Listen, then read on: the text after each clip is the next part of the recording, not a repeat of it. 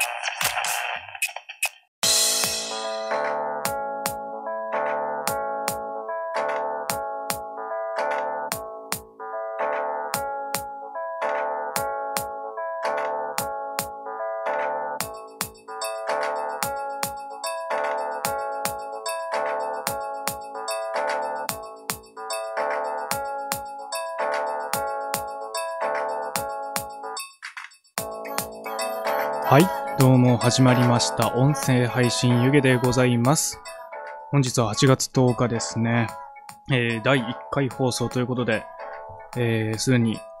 YouTube ライブ開いてお聞きいただいている皆さんありがとうございます。小西睦月と申します。えー、この番組はですね、京都で活動しているディレクションチームリノネワークスさんと、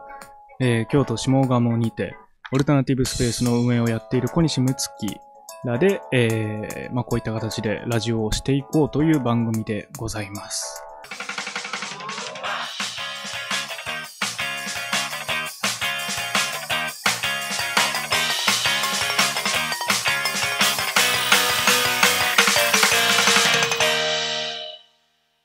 はい、始まりました。いいジングルですね。えー、えしょっぱなからかかったこのジングルは京都で活動するセットフリーというバンドのね、えー、方から提供していただきました。ありがとうございます。まあまたね、後々ゆっくり説明をさせていただくんですけども、まあ T シャツをなんかね、友達がこれ買おうかなってこう迷っていて、で、あ、いいじゃん、これ似合いそうだから、買っちゃったらそんな高くないし、みたいなこう話をしてたら、そいつがね、まあ、ちょっとなんていうのかな、こう、ガタイのいいやつで、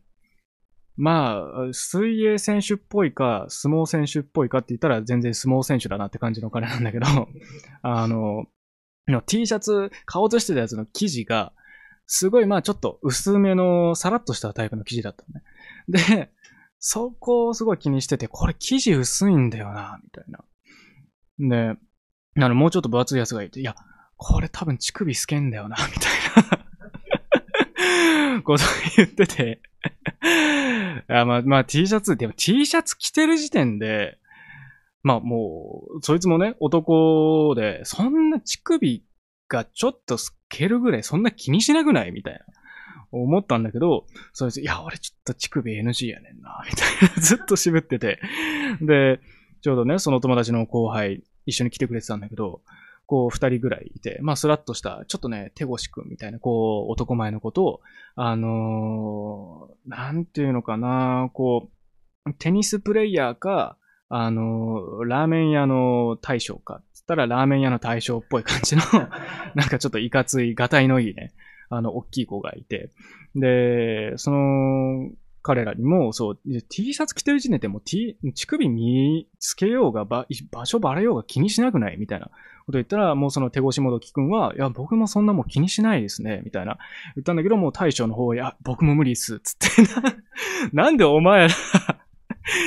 もう言っちゃ悪いけど、もうその、上裸になるみたいなのに慣れてそうなお前らが乳首気にしてるんだよって。もう僕とかも全然乳首出ようが、もう場所バレようが気にしないんで、今日ももう上半身は何も着ずに放送してるんですけど、全然それ ラジオなんで伝わんないんですけど、そうそうそう。まあいろんな人がいるなっていう感じですよね。T シャツでね、乳首気にする人もいれば、乳首気にしない人もいるってことですよ。ね。まあまあでもそんな T シャツ、あのー、ネットショッピングはね、続いてるんで、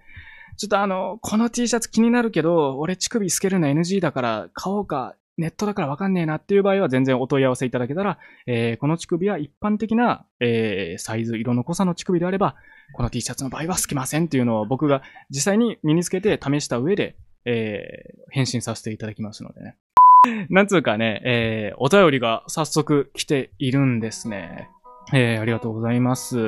では読んでいきましょうか。えー、ペンネーム、ちひろまんさんからのお便りです。えー、小西さん、音声配信湯気の第1回おめでとうございます。ありがとうございます。えー、今、マカリメッセではこの記念すべき放送に、放送を応援すべく8000人のファンが集結しています。会場は割れんばかりの声援と拍手で包まれていますよ。えー、放送終了までみんなで駆け抜けず、駆け抜けようぜ 知らない人たちが完全になんか別の何かと勘違いしてますよね。放送もう200回目ぐらいでやっと、200回やってもこれなかなかいかないやつですから。そうね、このご時世で幕張メッセに8000人集まってくれたんだったら、まあ、もう未来は明るいですよ。えー、次のお便り行きましょう。えー、ペンネームのんちゃん。はじめまして、テスト放送を聞いたので、じゃあ第1回も聞いてみようと思ってメールを送らせていただきました。ありがとうございます。結構テスト放送を聞いて、あの時からもね、メール送ってくださった方とかもいらっしゃったんですけども、そっから、あ、他にもメール送ってる方いたんだ、いるんだっていうので、今回初めてメールを送ってくださった方とかもいるみたいでありがたいですね。えー、それにしても毎日暑いですね。夜になっても暑い。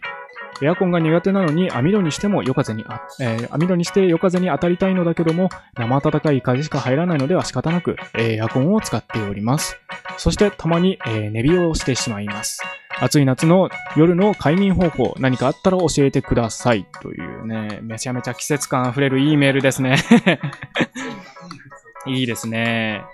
いや、僕もね、あのー、すごいわかるんですよ。僕はまあ全然エアコンが苦手とかいうわけじゃないんですけど、あのー、ちょっと前までね、まあ湯気の奥の方に、あの、部屋というか家になってるんで、そこに住んでるんですけど、あの、1階と2階に部屋があってですね、今も2階に住んでるんですけど、もう去年ぐらいまで僕は1階に住んでて、そこがね、エアコンがない和室なんですよ。で、本当にね、あのー、あそこも長屋作りなんで、もう長屋の一番ケツのところに僕の住んでた和室があって、窓がないのね。本当にもう出入り口の襖だけで空気が全然抜けていかないの。だからあんな中でエアコンなしで、もうほんと去年も暑かったじゃないですか。もう地獄のような状態で、僕はね、だからそういう、その期間はね、あの、ペットボトルを、あの、2リットル、1.5リットルかなのペットボトルと、500ミリリットルのペットボトルを、あの、冷凍庫に入れて、でかい方を、あの、太ももの間に挟んで 500ミリのやつを首の後ろに挟んで寝るっていう、なんか、本当に何時代だっていう。それで涼んでね、なんとかかんとかね、寝てましたね。でも本当にあの、首の後ろとかね、太ももの間に冷たいもの挟むのは、だいぶ涼しく感じるんでね、えー、おすすめです。ありがとうございます。のんちゃんさんからですね。えー、ではまあそんな感じで、えー、いろんなお便り来ておりますが、放送中でも、えー、お便り募集しておりますので、えー、ニドネワークスのホームページから音声配信湯気のね、えー、特設サイトがありますので、そちらのメールフォームからお便りいただけたら、えー、番組放送中でもお読みしますのでね、ぜひどんどん、えー、質問や、えー、まあ T シャツ屋さん行きましたよみたいなね、こととかも送っていただけるととても嬉しいです。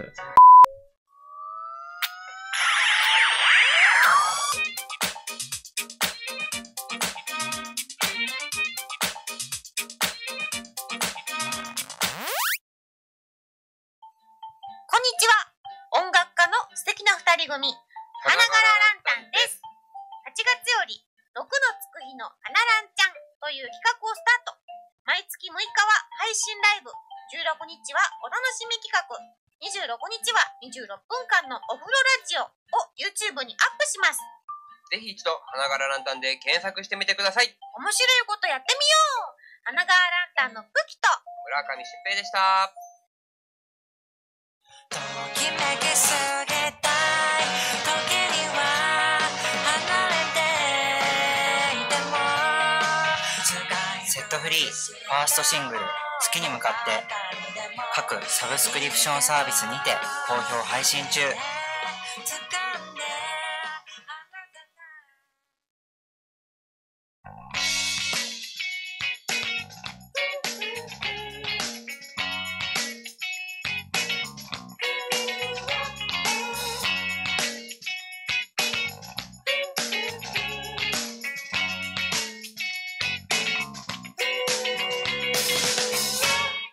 いやー、いい CM が入ってますね えー、花柄ランタンさんと、えー、セットフリーさんから CM をね、いただきました。いいですね。花柄ランタンも可愛いですね、CM もね 本当にあったかい。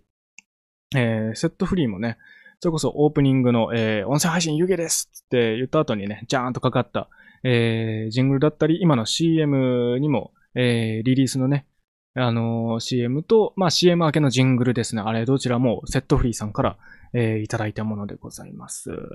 ねいやー、セットフリーも京都の、えーまあ、聖火台出身で、まあ、京都を拠点に活動してるね、ポップバンドなんですけどね、本当にあの、ボーカルの清田くん、僕ちょっと仲良くしてるんですけどね、本当にいい子。いい人でね、すごい爽やかでね、でもね、すごいなんか、や、野心って言うとなんかちょっと違うかもしれないですけどね、なんかね、こう、やってやるぞっていうね、こう、パワーがすごいんでね、僕もなんかちょっと、ちゃんとやんないとなっていうね。逆にちょっと暗い気持ちに、眩しすぎてね、彼が、えー、なったりもするんですけどね。そうそう、セットフリーってバンド名もね、僕すごいかっこいいなと思っていて、あの、まあ、直訳するとなんか解放するみたいな、そんな感じの意味なんですけど、なんかもう名前の由来が高校の時だったかな、本当になんかもうバンドのあの軸になるこう二人組のユニットができる時に、もうなんかセットフリーって言葉かっこよくないみたいな感じで名付けたみたいなことを言ってて、結構なんかバンド名って、まあなんかそういう感じのあっさりしたやつの方が、なんか逆にかっこいいなみたいなのを感じることが結構あって、ね、なんていうんですかね、その、結構バンド名とか、まあ、な、なんでもですよね。名前を決めるって結構難しいじゃないですか。なんか、まあ、僕らみたいに作品作ってる人間だと、まあ、作品のタイトルもそうだけど、なんかの機会にこう、展示をやるってなった時に展示タイトルどうするかとか、まあ、舞台やってる人だと公演名とかですよね。うん。きっともうね、あの、小説が物書きの人とかも、こう書いた後に、最後に、こう、タイトルつけるの時間かかるみたいな、曲もね、えーそういうタイトルつけるのが難しいっていうのをよく聞くんですけど、僕はあの、高校の時に、あの、まあ、ほんとコピーバンドなんですけど、そういうのをやってた時に、あの、木工芸の学校だったんですね。やってたとか、もうあの、家具とか、椅子とか机とかを木で作ったりするのを勉強するような、あと美術のね。で、そこでやってたから、バンド名どうしようかっていうので、あの、木工用ボンドの正式名称わかります？木工用ボンドの正式名称はあれ、酢酸ビニル樹脂エマルジョンって言うんですよ。誰も知らない。ね、あの、通称木工用ボンドね。ね、もう3学年で、こう、1年生のドラム、えー2年生のギター、ツインギター、で、3年生の僕ベースで組んでたんで、じゃあ3学年結合バンドだってので、あの、エマルジョンズって名前で、こうやってて、僕らはね、えらい、こう、すごい気に入って、エマルジョンズや、俺たちがってなってたけど、今思うと全然かっこよくないなっていう。しかもその時俺たち、ザ・エマルジョンズって言ってたんだけど、え、え、でも母音で始まってるから G エマルジョンズなんだよ。G アルフィーみたいな感じで、ザにはなんねえんだよな。えー最近友達と、えー餃子とシューマイ、晩ご飯でテンション上がるのはどっち？という話でバトルをしたしたのですが、えー白米ともビールとも相性最高な餃子が圧倒的だと思ってていたにもかかわらず、世の中の人には、えーそんなに餃子好きじゃないと、えー世の中の人はそんな餃子好きじゃないよと、あっされて泣いてしまいました。え ー皆さんはどう思いますか？これ良くない友達ですね。絶対餃子の方が人気ですよね。そうですよね。いや、シューマイも、まあ、シューマイも美味しいですよ。うん。それこそね、あの、さっき言ってた、午後一、蓬莱のね、シューマイとかも肉だけギュッと詰まった感じで、ね、すごいいいですけどね。あれもいいけど、やっぱりね、餃子の方がバリエーションとか、あの、めちゃめちゃ豊富ですから、シソが入った餃子がね、うまいですからね、本当にね。シューマイにシソ入れれんのかって。ねか らし頼ってんじゃねえぞって言ってやってくださいよ。僕はあなたの肩を全力で持ちます。というわけで、えー、そんな感じの曲になります。あ、違いますか？いや、そういう曲ではない。えー、ここら辺で、えー曲を一曲紹介させていただきたいと思います。それでは、フライデーフライデーの、えー、ワンダーアラウンドです。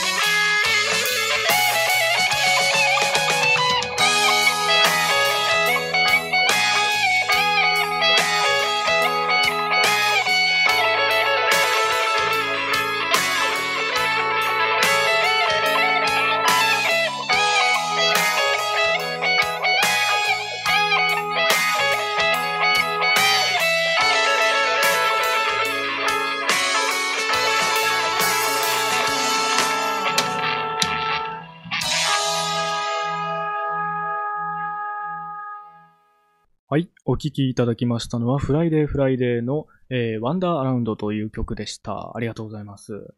いやー、いいですね。フライデーフライデーさんはね、我々、えー、ニドネワークスと僕、小西も、共に、なんかちょっと一回ね、イベントでお世話になりまして、あれ、いつぐらいですね ?2 年前ぐらいですかね？うんうん。そうですよね。うん、寒かった寒かった。そうそう、京都の、あの、四条、ちょっと下ったあたりにあるタクタクという超老舗の、えー、ライブハウスにてですね、えー、フライデーフライデーさんと、えー、イエイエさんと、えー、白井リゾートオーケストラさんのスリーマンライブに、えー、まあ、京都で活動している映画監督の短編映画作品の上映だったりとか、えー、まあ、似顔絵やってる人の、こう、イベントだったりとか、そういったものをごちゃっと混ぜたね、えー、まあ、カルチャーイベントみたいなのをやってまして、そこに、ニドネワークスさんの人形劇がイベント全体の MC をする、みたいな企画がありまして、そこのキャラクターの声の、声と操作をね、僕やらせていただいたんですね。あれ楽しかったですね。タクタクって本当に歴史長いところなんで、上の楽屋みたいなところに入ると、本当にね、古い、あの、ライブの、もう、何ですかね、看板というか縦看板みたいなやつが載ってて、うわ、細野晴臣来てるよとか、ウィルコ・ジョンソン来てるよみたいな、あれはもうね、よかったですね。いや、そう、本当にね、僕は幸せでしたよ、あれは。まあまあ、そんな感じのフライデーフライデーさんもね、協力してくださっていて、実はですね、オープニングの、本当に始まる時の、あの、挨拶をする時の BGM、タイトルコール前の BGM ですね。あの時の BGM とかも、えー、カーリンというアーティストから、えー提供していただいてですね、このカーリンさんというのが、フライデーフライデーのメンバーである、えー、小玉千尋さんと山本亮さんの二人組のユニットなんですね。まあ、フロントマン二人と言いますか。えー、なので、まあ、この二人音楽とかも作ってるんですけども、まあ、デザインワークなども、今後活動として、行っていくみたいで、ちょっとね、気になりますね。そうそう、さっきのあの曲聴きながらね、こう話してたんですけど、今、あの、ニドネワークスの皆さんと僕とで、今4人ね、いるんですけど、あの、まあもちろん、もうみんな2メートル間隔でこう離れながら、アクリル板越しでなんで、あの、手肌信号で、こうね、あの、コミュニケーション取ってるんですけど、飛沫も飛ばない方がいいからね。あの、全員餃子派でしたね。シューマイってでもそんな、そんなかなって思っちゃいますよね。そう、それこそさっきね、あの、言ってます蓬莱の午後一のシューマイは本当に肉の塊みたいな感じですごいうまいと思うんですけど、なんか餃子のもう世の中にある全餃子のトータルパワーと 世の中にある全シューマイのトータルパワー、多分だいぶ差あるような、もちろん餃子の方が強いって意味で、ね。もうなんかチーズとか入れちゃうかってちょけ方しても失敗しないし、な、なんつうのこうなんか、よくわかんない、こう、グリーンピースとか連れてこないじゃない？餃子は。あれなんなのみたいな。あいつ誘ったらいつもなんかあいつついてくるんだけど、よん呼んでないんだけどあいつみたいな。ねそうそうね、あのー本当に、もうほん、に22の時に、あのー知り合った人で、あの、まあ、向こうも22ぐらいだったんだけど、あのー嫌いな食べ物とかってありますか？って聞いたら、ああ、私はね、あのー一個だけどうしても、あの、グリーンピースだけ食べられないみたいなことを 言ってる人がいて、いや、え、良くない？みたいな。グリーンピースだけ食べられないんだったら、それ実質好きな、嫌いな食べ物ないのと一緒じゃんみたいな。僕その話聞いて、ここもう3年、4年、5年、グリーンピース最後に食べたのいつだ？っていう。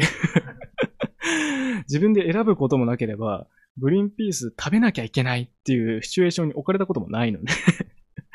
マジでシューマイで乗ってる時ぐらいしか、グリーンピース必ずいるよなっていうシチュエーションパッと出てこないし、なんならシューマイにも最近乗ってないですからね。ねえ、もう干さ、干されたんですかね、あいつは。今にグリーンピースが YouTuber 始めますよ、これ。すべてお話ししますよ、グリーンピースが。いきなり、ピン、ピンのね、サムネで、グリーンピースでサム、すべてをね、お話ししますっていう動画を単発でドーンと出してね。小銭を稼ぐんですよ、あいつは。シューマイがいねえと何もできないくせに。チャーハンとね、シューマイおんぶに抱っこだったの、本当に。あの、今日で、ちょうど収録前の、収録というか、まあ、放送前か。あの、みんなここで集まって、あの、打ち合わせした後晩ご飯とか食べてたんですけど、あの、まあ、本当にゴタゴタとね、セッティングやらやら、バタバタしてたので、あの、餃子の王将のね、出町柳の王将のやつをちょっと、えー一人スタッフの方出ていただいて、そのテイクアウトで持ってきていただいたんですけど、あのね、もう床で広げて、机はでも本当機材でもうごちゃごちゃになってるんで 床に広げて食べたんですけど、床でみんなで広げてね、食べる王将うまいなって話になりましたね。ねえ、そもそも王将なんてそんなかしこまったシチュエーションで食べる方がおかしいもんですからね。適当に食べるぐらいが一番ちょうどいいですよね。うん。なんなんですかね。だからピクニックとかとね、同じっすよね。本当になんか机で食べるサンドイッチよりきっとね、外で食べるサンドイッチの方がうまいですもんね。うん。だから、こうなんか、普通に地球で食べるカップヌードルよりも、もう月面で食べるカップヌードルの方が、うまいですよね。もう覚えてないですね、あの CM ね。フリーダムね。うん。そうそうそう。そんな感じで、そう。王将うまいなっていう。多分あれ、店で食べる時の3倍ぐらいうまかったんですよね。だ多分ね、あれ、店内でも床で食べたら3倍ぐらいうまいですよね。あの感じはね。YouTube のコメントでも手で食べるぐらいがちょうどいいってコメント来てますけどね。そうなのよ、本当にね。だあの、インドの人も多分そこだと思うんだよね。手で食っても、後のことなんかもどうでもいい。今俺はこのカレーを食べるっていう、手拭かなきゃとか、え、俺これカレー食べる前に何触ったっけなとか、もうそんなもどうでもいい。もう、すぐ食うぞっていう、あの気持ちで前のめりに食うってことが食べ物を美味しくするんだよね。だからもう床でみんなでどんちゃん騒いで、ビールこぼしてももういいよっていう状態で 食べる餃子が一番うまいんだけど、でもそれやっぱ、あのきっとそれを防ぐために、王将の床はもういつも油で汚いんだろうなっていうね。ねツルツルの床だったら絶対もう僕らもう一人気づいたらみんなもう床で食べちゃうから。お前床で食った方がうまいぞつって。もうそのうちチャーハンとかも床にこう直接パーンとこう、皿じゃなくて床にパーンっつって、それをみんな手でこう食べるみたいな感じにね、なっていきかねないですからね。やっぱ治安を守るために、王将スタッフは毎朝もうこうシンクをね、洗って、こうビールの線を開けて、で油をこうローラーで敷いて、ね、丁寧に丁寧に本当に、たこ焼きの鉄板と同じようなね、丁寧な作業ですよ、本当に。油を染み込ませて。中華鍋とね、王将の床は本当油で育てるって言いますからね。本当に。いいテカリの床の王将はうまいですからね。うん。本当彦摩呂さんとか最初に床見るらしいですね。王将。いろんな王将行って、やっぱ王将も結構店によって味が違うらしいですけど。まずやっぱ最初は床のテカリを見るっつって。あの、ペンライトみたいなの持っていくみたいな、もう、そのペンライト、まあ、コンサートのやつとかじゃなく、本当にちっちゃいね。あの、懐中電灯みたいな。あれをカチッてやっとその反射の具合。そうそう。テカりすぎてでもダメだし。ちょっとザラッとしたほんと中華鍋のもう鉄のこう黒光りみたいな。あの、いい具合の反射がね、あの、見れる。やつが一番いいらしいですね。こんな適当なことばっかり喋ってたら CM 誰も送ってくれなくなる。ねえ少なくともね、出町柳の王将から送ってもらえないですけど。でも出町柳の王将、皆さん聞いたことある皆さん行ったことあります？あそこ本当に、意外とあれ、全く知らない人は場所知らないぐらい地味ですよね。本当に商店街、出町座とかね、あの、出町柳の駅のすぐ近くに結構元気な商店街があって、そうですね、松形出町商店街。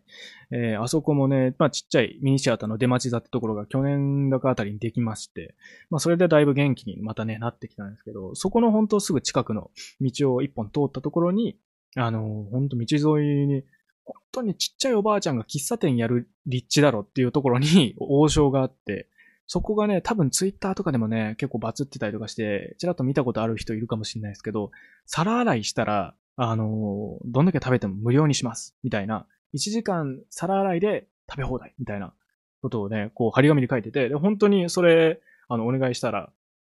食べさせてもらえるらしいんですよね。いや、本当になんか貧乏学生とか、仕送り、なんか、ない方とか、こう、好きなだけ食べてください。みたいなのでも、ちょっとお手伝いしてもらいますよ。みたいな感じのなんか、本当に漫画の、漫画の 定食屋じゃん、みたいな。その代わり皿洗いしていけよ、みたいな 大将のね、大将ってなるやつね。本当になんかあのね、王将っぽくない感じのね、王将ってのがね、いいんですけど、ただ一つね、僕ね、あそこ気になるところが、一回ね、この前行った時ね、よくわかんない茶色い飴みたいなの渡されたんですよ。帰帰りがけ。わたあ、ありますよねあ。渡されましたよね。なんかね、あの、なんていうのか、あの、本当に赤い細いプラスチックの棒？みたいなやつの先端に、なんだろう、黒糖を固めたやつみたいな、なんかメレンゲと黒糖で固めた飴みたいなやつ。本当にあのね、水飴を、あの、フィルムでくるんで割り箸の先に水飴が、練り飴がついてて、それをこうビニールでこう包んであるみたいな、あるじゃないですか。あんな感じの袋で止めてあるのね。で、え、練り飴？みたいな、茶色い練り飴知らないけどなと思ってもカチカチで、あ、じゃあキャンディーかって思って、食べてもなんかよくわかんない味する。食べたことないものの味があって、でも、あ、甘いし、なんかこう、ビリビリってこう、来ないし、酸っぱいとかないから、多分もうなんか害のあるものではないなっていうことしかわかんなくて。でもそのおっちゃんは本当になんか会計した後に、はいっつって当たり前かのように、焼肉屋のキャンディーみたいな感じで、なんかもうその茶色い塊がついた赤い棒を出してくるから、あ、はいっつってなんとなく受け取って、なんだろうこれって思って食べて、なんだろこれって なるっていう。結構、だからほんと5センチぐらいの塊だから全然なくなんねえよ。でもそんなずっとチュパチュパしてるわけもいかないから、たまに口から出したりするわけじゃない？チュッパチャップスみたいなね。持ってる時が一番恥ずかしい。茶色いよくわかんない、トゥルトゥル坊主の頭みたいな塊を持って、あの出町柳の交差点なんか立ちたくないのさ。人通りも多いのに、あの塊なんだ？みたいな。周りの人みんな見てるわけ。あの塊なんだろうな？と思ったらそれまた俺が口に入れるわけ。あ、食べ物なんだ？みたいな。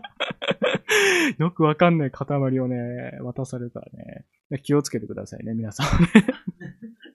よくわかんない塊を食後に食べる羽目になるんでね。それからもうそういうものを渡されても、もういらないですって言える大人になりましょうね、皆さんはね。ちゃんとノーと言える自分をね、持ってくださいね、皆さんはね。えー、そろそろ CM の方参りましょうか。それでは CM です。CM 大丈夫ですか？機嫌が悪いのかな ?CM が来ないのかな？僕は全部口でやりましょうか？次、ロームシアターの CM ですもんね。もう一回振りましょうか。皆さん、2回目の振りで、ついにロームシアターの CM が始まりますよ。お楽しみに。ロームシアター京都。一体どんな CM なんでしょうか？聞かせてください。CM お願いします。どうぞ。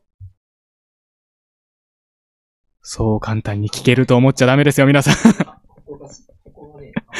皆さん、C 社、来ましたねちょっと、皆さん、今のは聞かなかったことにしていただいて。いけるようです。さっきのちょっとポップな BGM 聞きましたか？とっても陽気な CM ですよ、あれは。皆さん。あれは CM じゃないんですね。そうですね。なんで俺が覚えてないんだって。では、いよいよ、ロームシアター京都、CM 入ります。どうぞ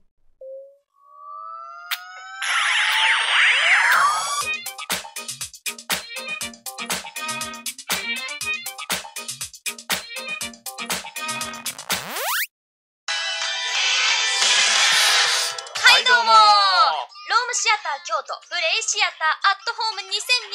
今年はオンラインでの開催だってよ。ライブや人形劇オンラインディスコその他にもコンテンツてんこ盛り。ちょっと待て。イドネワークスと俺らのクイズ番組も忘れんなよ。ネット環境があれば誰でも楽しめるポーン。とここでタクタクさんにクエスチョン。なんだなんだ？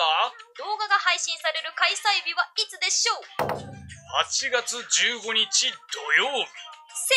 解正解したタクタクさんには日頃の感謝の気持ちを言葉にして差し上げます。ありがとう。嬉しい。詳しくはプレイシアターで検索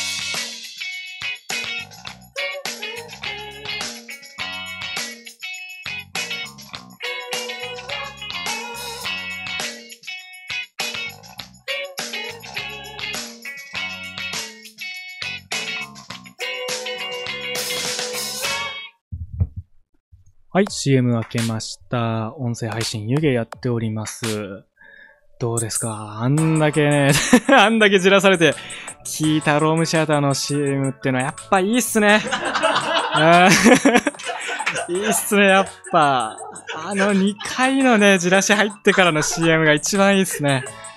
やっぱ分かってらっしゃる。これが二度寝ワークスの演出ですよ。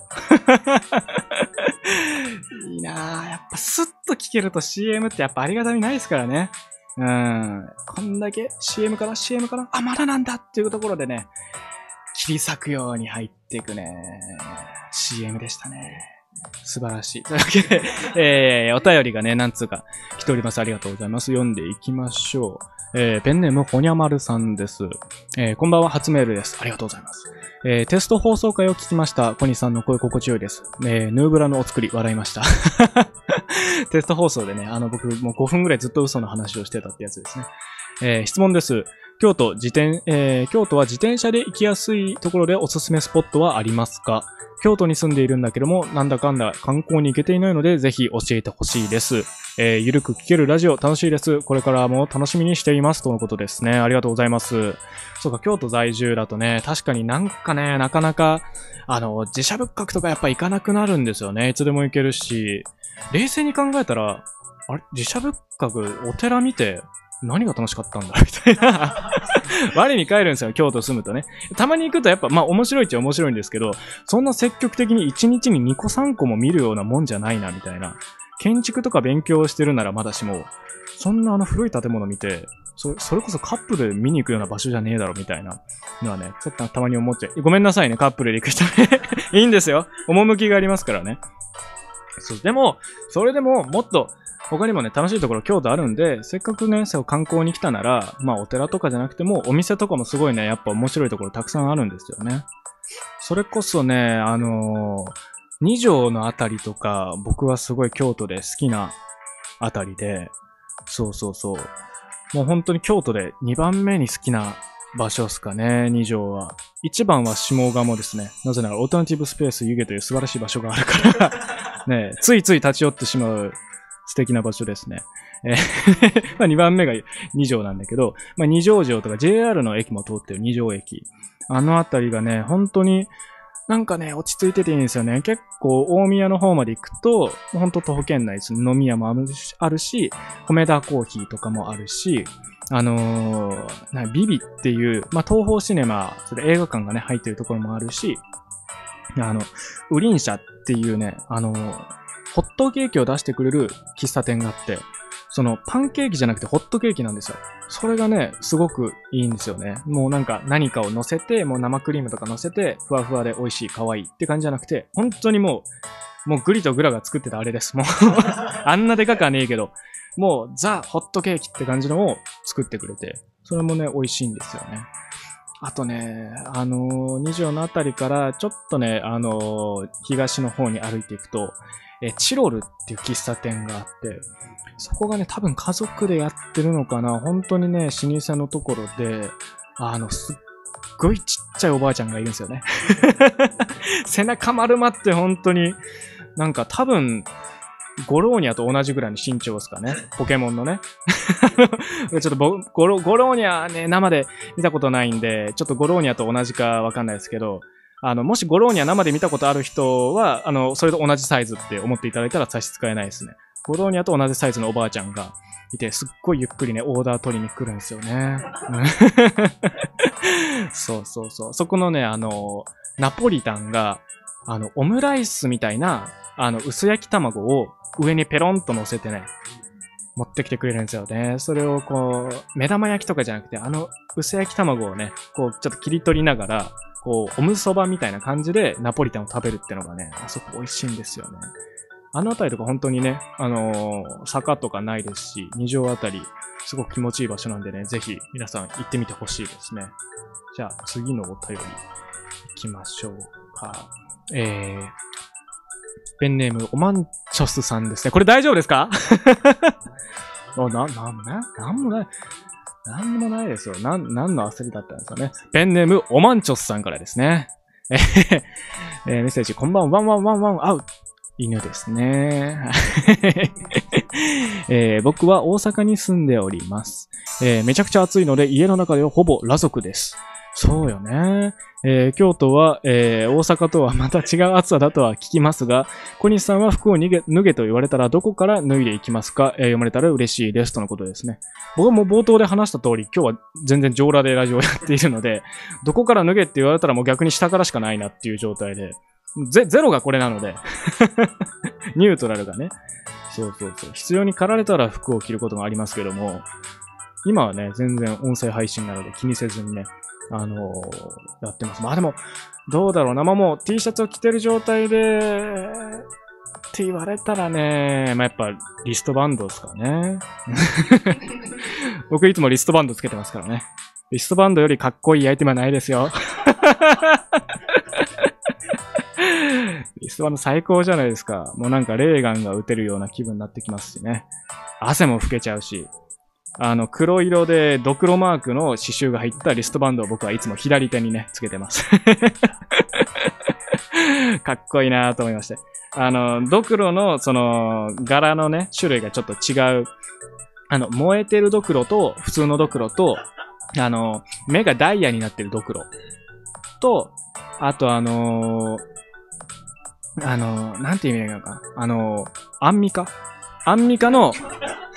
ドクロの、だ4種類ですかね。うん。そうそう、普通のやつ、燃えてるやつ、メガダイヤのやつ、えー、あとアンミカのドクロですね。で4種類のリストバンド持ってますね。で毎日変えて、そうそう。でもこの時期だとね、リストバンドの選択も追いつかなくて、あのー、ちょっとね、選択間に合わなくなることもあるんで、ちょっと皆さんね、ぜひおすすめのリストバンドあったらね、教えてください。嘘ですよ。僕はリストバンドなんかつけてませんからね。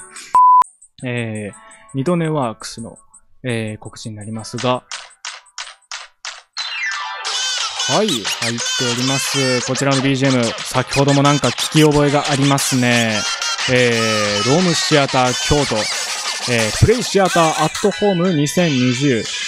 というイベントが8月15日に開催されます。えー、毎年夏休みにね、恒例の、えー、イベントがプレイシアターというのをロームシアターやっているんですけども、今年はやっぱコロナなどの影響で、えーオンラインの配信イベントとして初の試みですね。えー開催されるということで、ミロネワークスさんは、えー親子で楽しめる音楽ライブ、コッキリのミュージックライブで、えー演出、撮影のディレクションを担当しました。こちらのね、コッキリさんという、まあ、あのまあ、京都のバンドの方ですね、の、えー演奏ライブを、まあ、ちょっと親子とかで楽しめるような感じで演出して、そちらの方のナレーションというんですかね、まあ、あの、声の出演で私もちょっと出させていただいたので、そちらもぜひ、あの、チェックしていただけたらなと思います。えー、そしてですね、タイムテーブル上、まあ、あの、プレイシアター、アットホーム2020、そちらもホームページの方ありますので、見ていただけると、あの、タイムテーブルございますので、そちらにですね、京都の若手アーティストによるオリジナルコンテンツという枠がありまして、そちらの枠の方で、えー、二度寝ワークスによる3択クイズ番組、クエ、シアタークエスポンですね、という番組が、えー放送されます。こちらの方も、えー先ほど CM がまさに入っていたコーナーですね。はい。えー私、小西睦月も声の出演、こちらでもさせていただきました。ありがとうございます。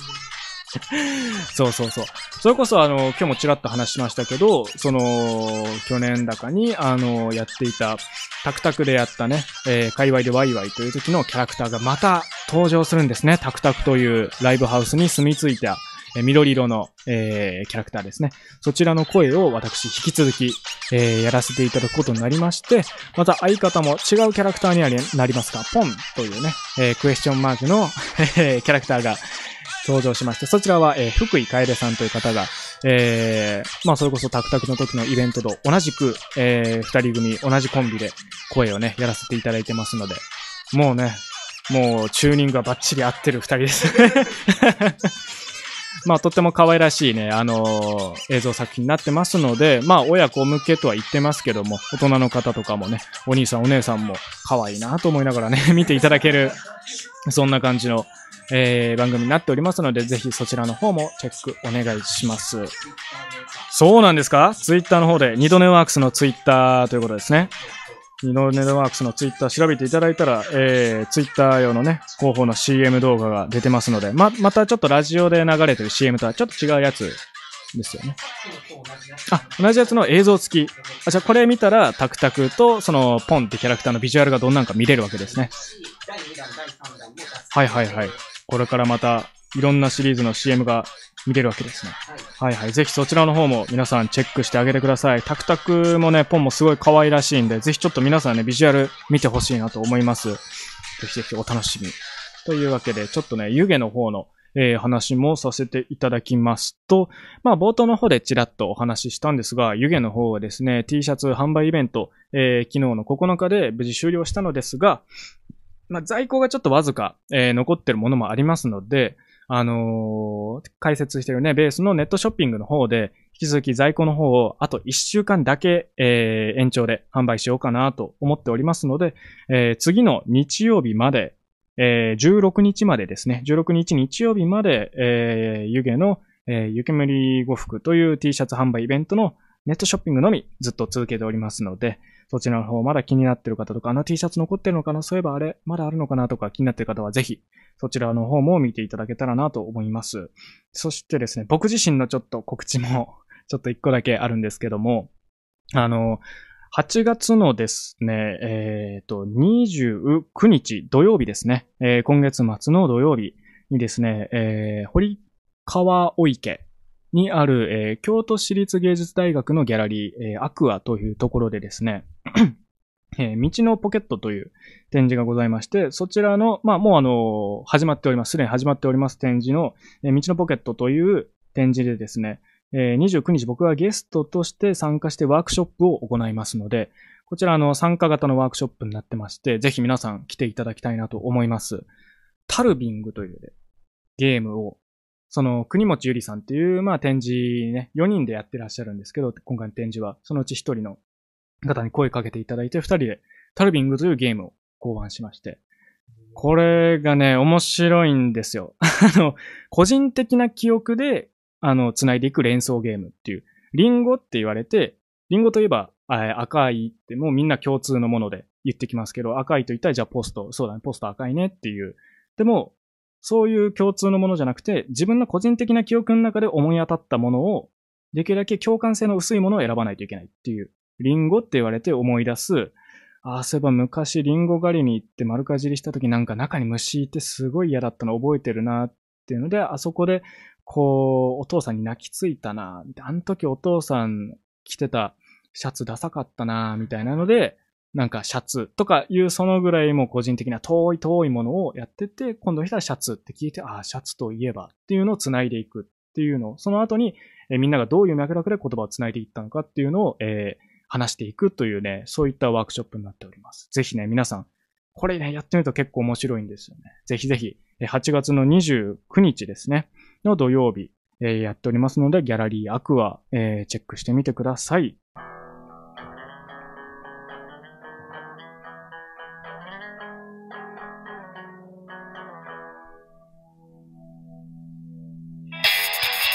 はい、今週もお聞きいただきありがとうございました。今週もって言っちゃった。